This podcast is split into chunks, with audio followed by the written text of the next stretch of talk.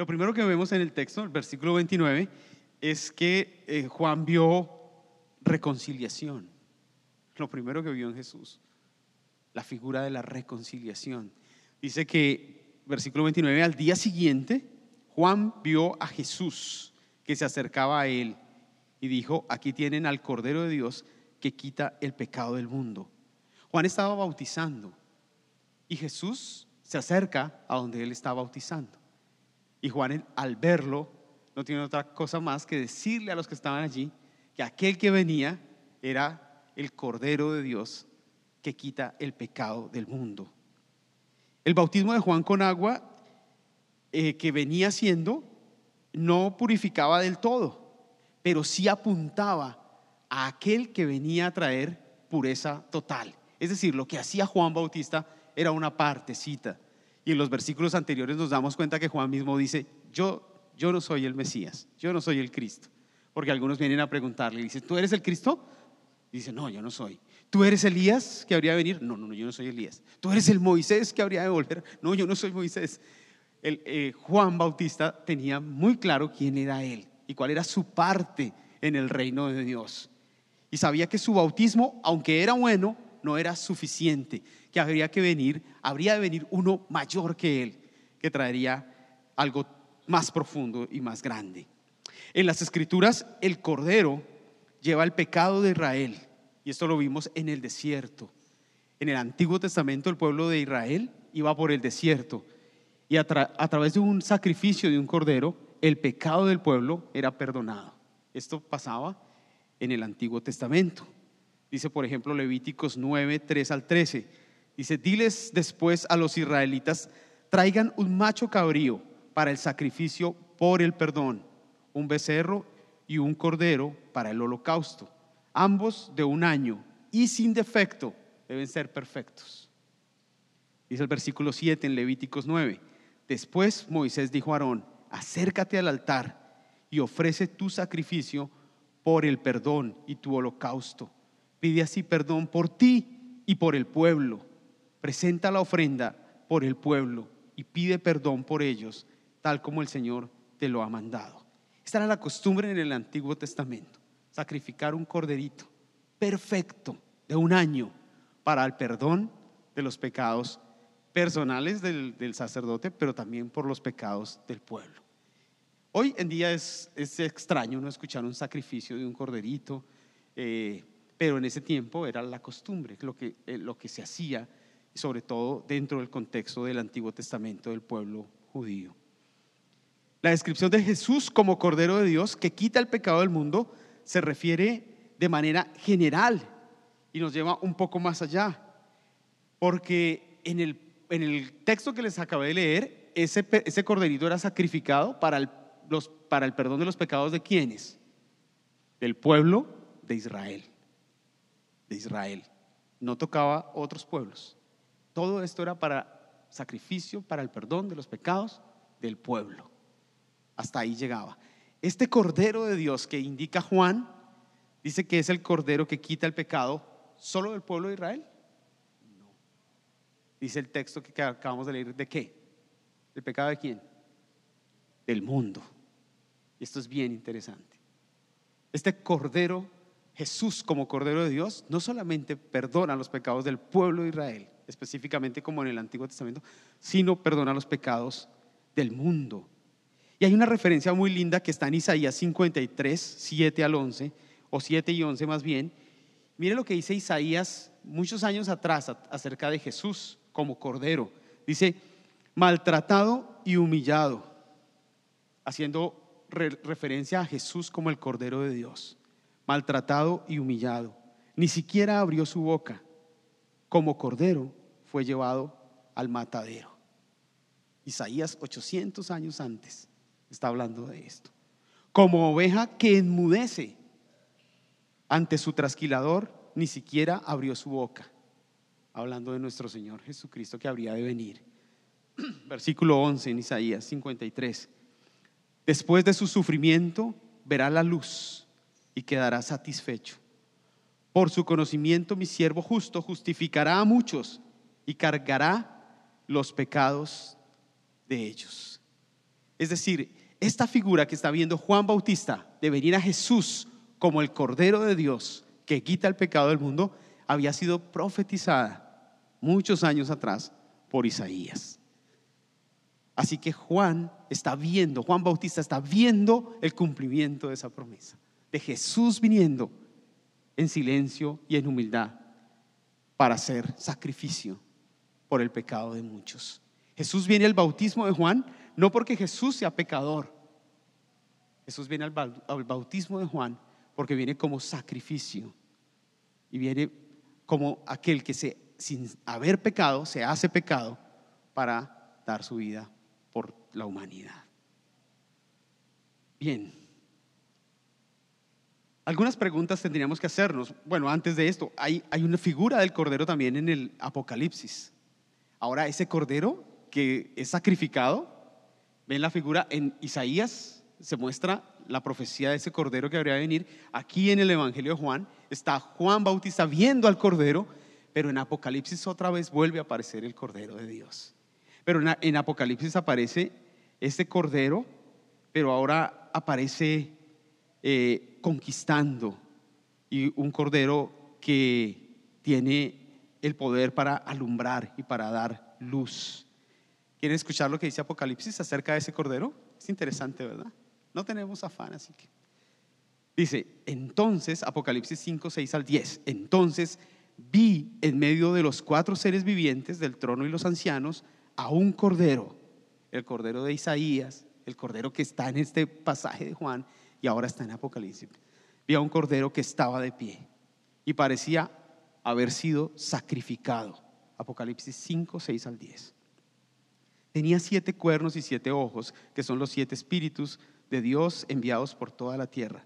Se acercó y recibió el rollo de la mano derecha del que estaba sentado en el trono. Cuando la tomó, los cuatro seres vivientes y los veinticuatro ancianos se postraron delante del Cordero. Cada uno tenía un arpa y copas de oro llenas de incienso, que son las oraciones del pueblo de Dios. Qué lindo, ¿no? Nuestras oraciones son copas llenas de incienso, que vienen como aroma fragante al Señor. Dice, y entonaban un nuevo cántico. Mira el cántico que entonaban al Cordero, según Apocalipsis.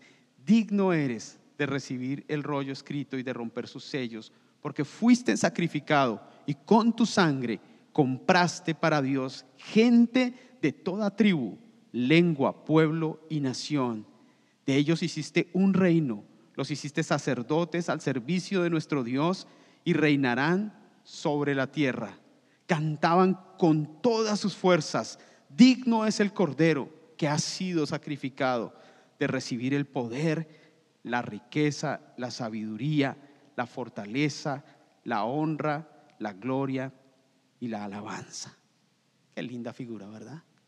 El Cordero de Dios que quita el pecado del mundo, al que incluso en Apocalipsis hay una adoración porque fue sacrificado para limpiarnos y para traer gente de toda lengua. Dice, compraste con tu sangre, me parece precioso ese verso, versículo 9 del capítulo 5 de Apocalipsis, compraste con tu sangre gente de toda tribu, lengua y nación.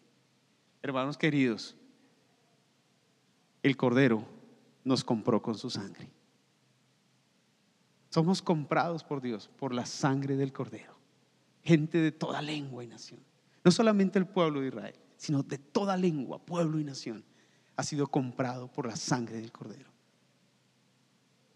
Tú has sido comprado por la sangre del Cordero, y yo también. No sé si alguna vez has pensado, yo no tengo valor, o yo no. Tienes tanto valor, tenemos tanto valor, que hemos sido comprados con el precio más grande que pueda ser comprado algo, y es con la sangre preciosa de nuestro Señor Jesucristo. Él nos compró para sí, nos compró con su sangre, para rescatarnos, para darnos vida y esperanza. Yo hago unas preguntas, al igual que Juan, ¿tú ya viste al Cordero de Dios? ¿Ya lo viste? Dando su vida por ti en sacrificio, dando su sangre por ti para que tú tengas vida y vida eterna. ¿Ya lo viste al igual que Juan? Juan fue testimonio y testigo del Cordero porque lo vio. No podemos ser testigos de alguien que no hemos visto. Somos testigos solamente de aquel que vemos. Si ya vimos al Cordero, entonces podemos ser testigos de él. ¿Qué impide que podamos ver al Cordero de esta forma? ¿Qué impide que podamos mirar a Dios, a Jesús y ver al Cordero que quita el pecado del mundo, que dio su vida por nosotros? ¿Cuál es el impedimento para que podamos verlo? Bien, en segundo lugar, Juan llega a la conclusión de que Jesús es el Hijo de Dios porque él vio su grandeza y su trascendencia. Versículo 30. Dice de la siguiente manera. Dice, de este hablaba yo, diciendo Juan Bautista, después de mí viene un hombre que es superior a mí, porque existía antes que yo. Qué interesante. Juan se encarga de aclarar que Jesús, quien es el Cordero de Dios, es superior a él, porque existía mucho antes que él. Claramente, Juan Bautista no está hablando de la existencia humana de Jesús. Él no está diciendo Jesús existía antes que yo en, su humanidad. No, porque Juan nació, eh, eh, porque Jesús son contemporáneos. Juan nació primero que Jesús, perdón. ¿Recuerdan cuando en el, anuncio del ángel a María? Le dice que el ángel le dice a María que va a tener un hijo, es decir, Jesús. Le dice, y tu prima, Elizabeth, también está esperando un niño y ella ya tiene seis meses. Es decir, que ¿quién es mayor, Juan o Jesús? Terrenalmente. Juan. Y aquí está diciendo que viene después de mí uno que es mayor porque existe antes que yo. Es decir, Juan no está hablando de esa existencia terrenal. Juan dice que este es el Hijo de Dios, Jesús, porque Juan entiende la eternidad de Jesús, del Cordero que ha de venir, que es desde el principio, es lo que está diciendo Juan. Y esto tiene mucho que ver con el libro, el Evangelio de Juan, el cuarto Evangelio, porque el Evangelio de Juan empieza precisamente, a diferencia de los otros tres Evangelios, mostrándonos al Jesús que existe, ojo, desde el principio de los tiempos. La preexistencia de Jesús nos la muestra Juan. Juan capítulo 1 del 1 al 3 dice, en el principio, y esa palabra en el principio nos recuerda que el Génesis, ¿recuerdan? En el principio creó Dios los cielos y la tierra. Y Juan empieza su evangelio diciendo, en el principio, cuando nada de lo que nosotros vemos hoy existía, en el principio ya existía el verbo. El verbo es Jesús. Es decir, cuando nada existía, ya existía el verbo, Jesús. Y el verbo, ojo, estaba con Dios. Era parte de la santa comunión. Es Dios mismo. Y el verbo no solo estaba con Dios, el verbo era Dios.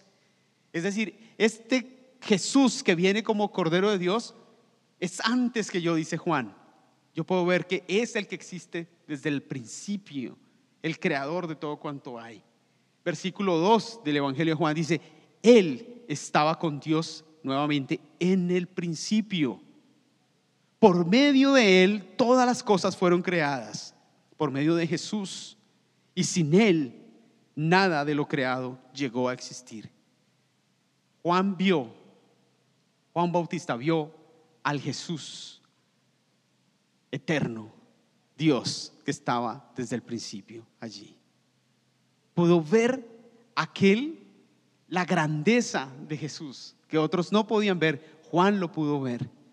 Aquel que viene a bautizarse es el eterno Dios, aquel que creó el cielo y la tierra, el creador de todo cuanto existe, el creador del universo entero, hoy viene a bautizarse. Juan pudo ver. Por eso Juan luego llega a la conclusión que Él es el Hijo de Dios, porque pudo ver en Él su preexistencia, su grandeza, su esplendor, su trascendencia, más allá de la trascendencia y, de la, y de la existencia de nosotros los seres humanos.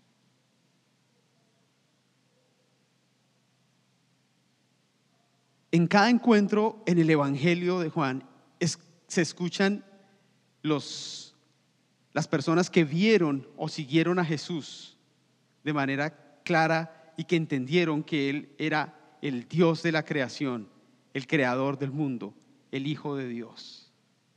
Todo el Evangelio de Juan ahora nos va a mostrar personas que se encuentran con esta realidad que Juan Bautista presenta aquí. Jesús es el eterno Dios hecho hombre también. La pregunta es entonces, al igual que Juan Bautista, ¿ya viste tú también al eterno Dios? Juan lo vio y lo vio con los ojos del Espíritu, con los ojos de la fe. La pregunta hoy para nosotros es igual. ¿Ya vimos a ese eterno Dios? ¿Lo hemos podido ver? Su trascendencia, su grandeza. Ya pudimos pasar de el Jesucito al, a Jesús, el Hijo de Dios, el eterno Dios. Del Diosito, mi Diosito, que lo, lo guardamos entre el bolsillo, a ver al Dios de la creación, al eterno Dios, creador del cielo y de la tierra. Lo podemos ver. Y si lo podemos ver, ¿qué implica eso para nuestro caminar en la fe?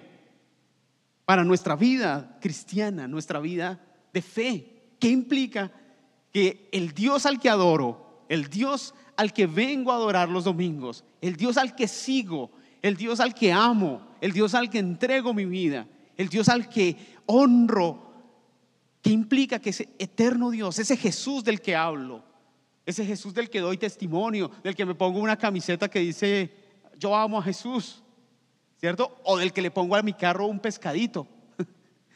¿Qué implica que ese Jesús al que yo sigo es el Dios eterno, el Dios de la creación, el creador del cielo y de la tierra, el que te creó a ti, me creó a mí, el que controla los tiempos desde el principio, el que es desde el principio por los siglos de los siglos al que no se le escapan las generaciones ni los tiempos, al que tiene el control del universo, de todo cuanto hay. ¿Qué implica? ¿Cómo puede cambiar mi experiencia de fe, mi vida, si entiendo y veo como Juan Bautista vio que ese Jesús, Cordero de Dios, es el Señor de los tiempos, es el primero, el alfa y la omega, el principio y el fin, el primero y el último? ¿Cómo puede cambiar eso tu, mi, vida de fe, tu vida?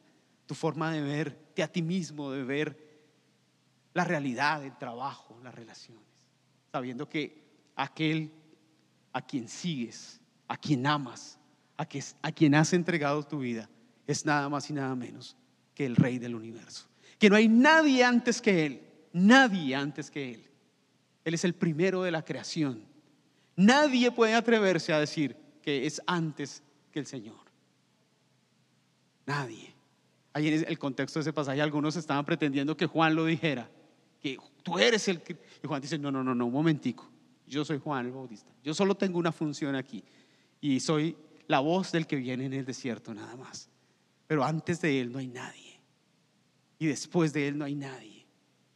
Él es el eterno Dios y es tu Dios, es tu Señor hoy, es tu Padre, es tu amigo, es tu compañero, es tu Señor, el Rey del universo está contigo, está con nosotros hoy, el Señor.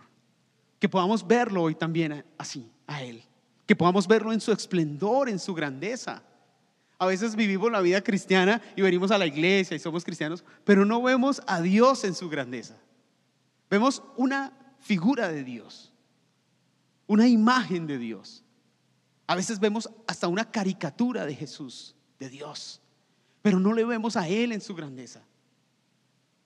Cuando podemos verle como le vio Juan, entonces nuestra vida de fe y nuestra jornada de fe toma una nueva faceta, una faceta llena de poder, llena de unción, llena de vitalidad, porque el Hijo de Dios, el Rey, el Creador del mundo, es nuestro Señor y está con nosotros.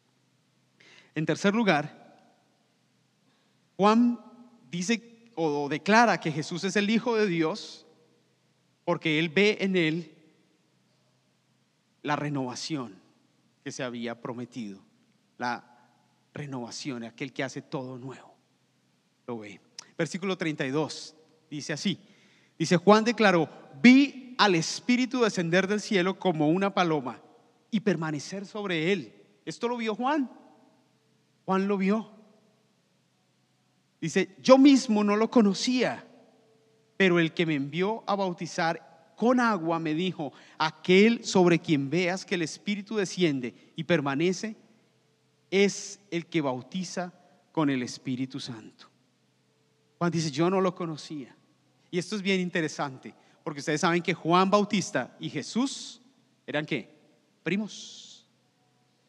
Hermanos, prácticamente, primos hermanos. Y ahora Juan Bautista está diciendo, yo no lo conocía. El que, el que viene aquí, yo no lo conocía, yo no sabía quién era.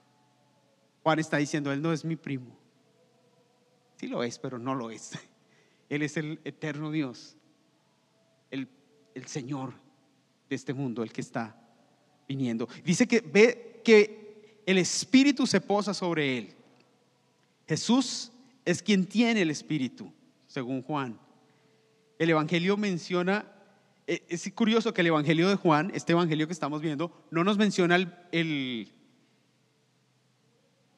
no, no, menciona el bautismo de Jesús. Los otros evangelios sí lo mencionan cuando Jesús es bautizado. Aquí no se menciona el bautismo de Jesús. Se menciona que el Espíritu vino sobre Jesús. Eso sí se menciona. Y que posó y permaneció sobre él. Este Jesús sobre quien está el Espíritu Santo es el Jesús también que habrá de conferirlo a quienes crean en Él, quien tiene la capacidad de darlo a aquellos que han de creer en Él y que han de seguirle. Juan bautizaba con agua. Y Juan dice, yo solamente bautizo con agua. Es un bautismo válido. El bautismo con agua era para, para purificación. En aquel tiempo habían eh, ritos de purificación. Y uno de esos ritos era el bautismo con agua, para purificar, para limpiar. Y Juan dice, yo bautizo con agua. Y esto es importante. Puede marcar en la vida de las personas un momento importante, es significativo. Muchas personas se arrepienten de sus pecados, se bautizan y comienza una vida nueva. Dice, pero hay alguien que viene después de mí, que trae un bautismo más profundo que el que yo estoy dando, dice Juan. Él bautiza con el Espíritu Santo. Y el bautismo con el Espíritu Santo en este pasaje, según lo que nos muestra el evangelista, no es otra cosa más que el don de Dios que viene sobre la vida de la persona para hacerla una nueva persona, la conversión, para darle una conversión, un nacimiento de nuevo. Es el don de Dios que viene como vino en Jesús a la vida de los seres humanos, de los hombres, las mujeres que se acercan a Él para darles un nacimiento de nuevo. Y más adelante en el Evangelio vamos a ver un, ejemplo y vamos a, a ampliar el evangelista este concepto de nacer de nuevo. Jesús entonces es quien ha de traer renovación, nueva vida, llenura, plenitud a la vida de las personas, a la vida de toda criatura a través del el don del Espíritu Santo. Él va a hacer esa renovación. Pregunta, ¿ya vimos al Jesús, al Cordero de Dios? ¿Ya vimos a aquel que es trascendente, el eterno Dios? Y ya vimos al, a que tiene el don del Espíritu Santo que puede dárnoslo a nosotros también y transmitirnos a través del Espíritu Santo nueva vida, novedad de vida, una, la capacidad de poder vivir de una forma distinta. Ya pudimos también encontrarnos con Él, con el que puede llenarnos de la presencia del Espíritu Santo para que tengamos vida y vida que abunde vida que salpique, vida que contagie a otros, encontramos ya a ese Jesús que puede bendecir tu vida y bendecir la mía a través del don maravilloso, de la gracia del Espíritu Santo habitando en nuestros corazones. Si ya lo encontramos, ¿esto cómo cambia nuestra vida? ¿Cómo la transforma? Saber que Jesús, el Hijo de Dios, habita en nosotros a través del Espíritu Santo y que el Espíritu Santo es quien nos sostiene, quien nos alienta, quien nos transforma, quien nos ayuda, quien nos anima, quien si estamos tristes nos da alegría, quien nos fortalece, quien nos levanta. Y ya no estamos solos, que la vida de Dios a través del Espíritu Santo está en nosotros. Bien, Juan el Bautista entonces vio a Jesús como el Hijo de Dios. Y Él nos muestra cómo lo vio, como Cordero, como el Eterno, como el la plenitud del Espíritu Santo en su vida. Pero Él quiere poner ese ejemplo y dejar esa imagen en la Biblia, no solamente para que sea un buen recuerdo y para que nosotros podamos aprender acerca de su experiencia y ya, no. Él nos deja esa imagen en la Biblia para que nosotros hoy, también como Él, seamos testigos de Dios, testigos del Hijo de Dios. Juan quiere que al nosotros leer esta historia, nos identifiquemos con él y nos unamos a, Juan Bautista en su historia como testigo de Dios. Así que hoy nosotros también somos invitados a ser testigos de aquel Dios de Jesús al que hemos visto. Si tú has visto a Jesús en tu vida, hoy la palabra también te invita a ti a ser testigo a dar testimonio de ese Jesús al que tú has visto real en tu vida. Si Jesús ha hecho algo en ti, si el Cordero de Dios ha perdonado tus pecados, hoy la palabra nos invita a ser testigos del Cordero de Dios. Si te has encontrado con ese trascendente Dios, eterno, poderoso, creador, la palabra hoy nos invita a ser testigos de Dios, testigos de ese Dios maravilloso, me encantaba que hoy pudimos orar por los enfermos y eso es ser testigos de ese Dios poderoso que puede sanar a los enfermos, que puede hacer cosas milagrosas también. Si tú has sido transformado, si tu vida ha cambiado, si tú dices, mira, yo, yo soy otro, yo soy otra persona, Dios ha transformado mi vida. Yo antes era una persona que no tenía alegría, que vivía una vida tan vacía, pero ahora tengo la luz del Evangelio, ahora vivo feliz, ahora le encuentro sentido a las cosas incluso más pequeñas de la vida. Vivo alegre, sí, sigo con problemas, hay desafíos como todos, pero tengo algo en mi corazón, tengo a Cristo, a Dios en mi corazón, tengo al Cordero de Dios que me perdona, que me restaura, tengo al, eterno Dios que sostiene mi vida porque Él es el dueño de los tiempos. Entonces, si eso ha pasado en ti, si algo ha ocurrido en nosotros, entonces, hoy la invitación de la palabra es a unirnos a Juan Bautista para ser testigos también de él. Si hemos experimentado el toque del Espíritu Santo en nosotros, la vida del Espíritu Santo en nuestra vida, pues también somos invitados a ser parte y unirnos con Juan Bautista para decirle a otros el testimonio, mira lo que puede hacer Dios en ti, mira lo que puede hacer el Espíritu Santo en ti, te puede dar el fruto te puede dar dones, te puede dar, te puede hacer tu vida tan, tan diferente. Si somos testigos de la obra del Espíritu Santo en nosotros, hoy la invitación de la palabra es a unirnos y ser testimonio con Juan acerca de Jesús. Que podamos entonces, como el versículo, el último versículo que está allí, el versículo 34, decir hoy, yo he visto y por eso testifico que este es el Hijo de Dios. Yo le he visto en mi vida, le he visto real. Y por eso doy testimonio que Él es el Hijo de Dios.